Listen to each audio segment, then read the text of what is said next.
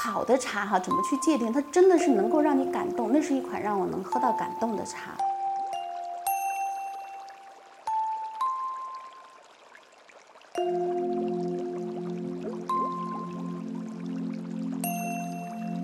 一杯茶，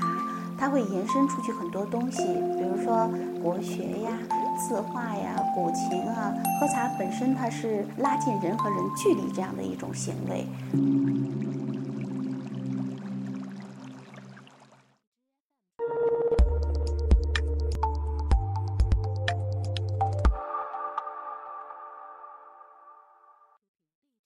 大家好，我是月木。因为我出生在一个算是木头的世家嘛，那月呢，我们中国人都知道月是喜悦的月。那我自己是很享受跟木头相伴走过的这么多年的日子。当时在给自己起一个类似像笔名啊，就想到了呃月木。我是在越南的这个。呃，茶区里面长大的，我们也有采茶这个做生活体验的，啊，这样的一些环节，所以那个时候就对茶就特别的喜爱。然后在我大学的时间呢，就是有接触到台湾的茶人，第一次接触是台湾的洞顶乌龙，真的那一款洞顶乌龙让我永生难忘。对，从那个时候就发现啊，茶的世界这么的美妙哈。然后本身我特别喜欢这个古汉语，看这些古汉语的这些。呃，诗词歌赋里面茶也是经常会出现的，然后就产生极大的这个兴趣。但这个时候呢，还没有把它当成说我的一种事业，我应该是是非常的热爱。我是一个比较任性的人，就是我完全就是我，我也不晓得跨了几次多少次界了。最开始是学法律出身，然后呢，慢慢慢慢的就发现做到 IT 这个行业，IT 这个行业做了很多年之后，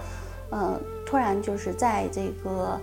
两千年前后吧。呃，父亲被查出来有这个癌症，父亲所坚持的这个桐木加工的这个领域呢，在国内是刚刚起步，我有责任有义务要进行下去，所以我觉得，嗯，要做，要回来，要要继续他没有完成的梦。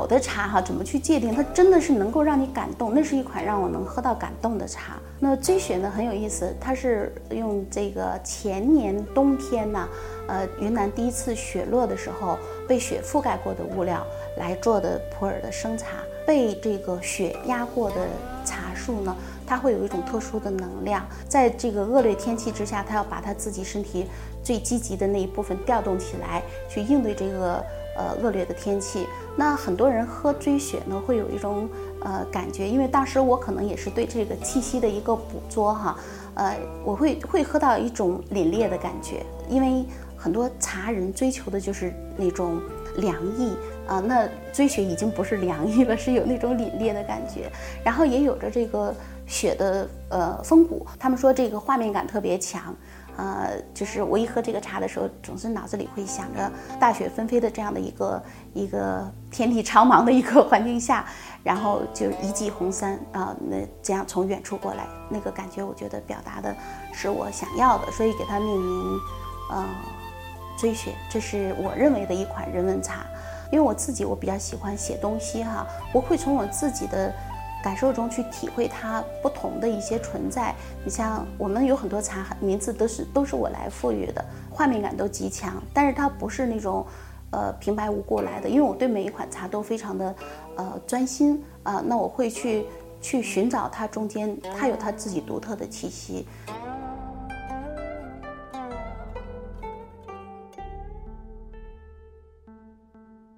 桃花节很有意思，因为当时这个。在郑州，我们那个呃那个空间要做之前呢，我还没有灵感呢，呃赶上清明节了，我和那个我妈妈去那个郊外踏青，呃踏青就发现郊外呢有一片这个桃花源啊，因为政府要扩路，就把那个桃花源给给就是两边占地的那地方给铲了，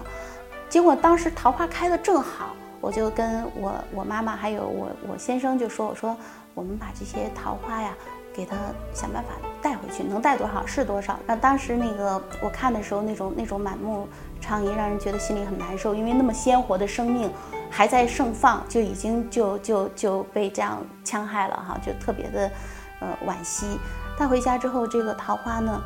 真的是让人感动，又又持续开了七八天，直到最后花朵都凋零了。让你感动的是，它还结了小桃子。就一粒一粒的，像指甲那么大的，哎呀，真的是那种心里的那那种，就是说那种对生命的那种执着哈，让我看了之后，确实心里特别的感动。所以我就说，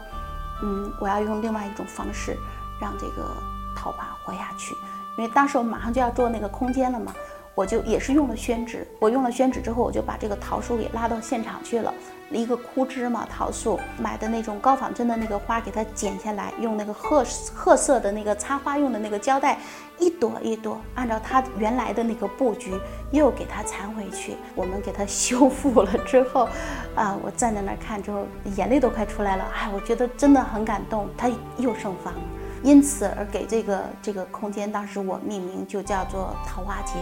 很有意思。就是那个我们根据那个。北宋有一幅叫《碾茶图》嘛，那幅画上人物身高的比例推算出来的一套尺寸，复原了一套北宋的呃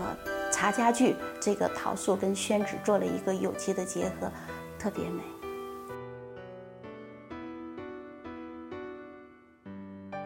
茶器呢，我说的这个讲究呢，可能更多的是一种腔调的感觉哈。比如说，我现在可能用的更多的是，呃，六七十年代的杯子，那个时候的杯子到现在呢，它火气已经推进了，而且那个时候的人做那个杯子的时候那种情感呢，我觉得能在杯子上能能找得到，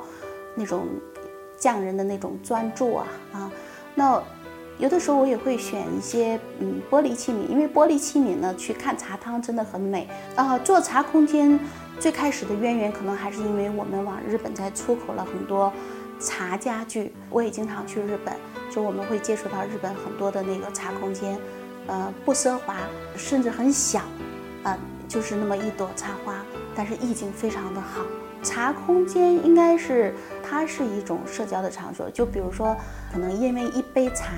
它会延伸出去很多东西，比如说国学呀，呃呃，字画呀，古琴啊。呃，茶道、花道、香道啊，就有很多的话题可以去延伸，具有一种这个拉近人和人距离这样的一种行为。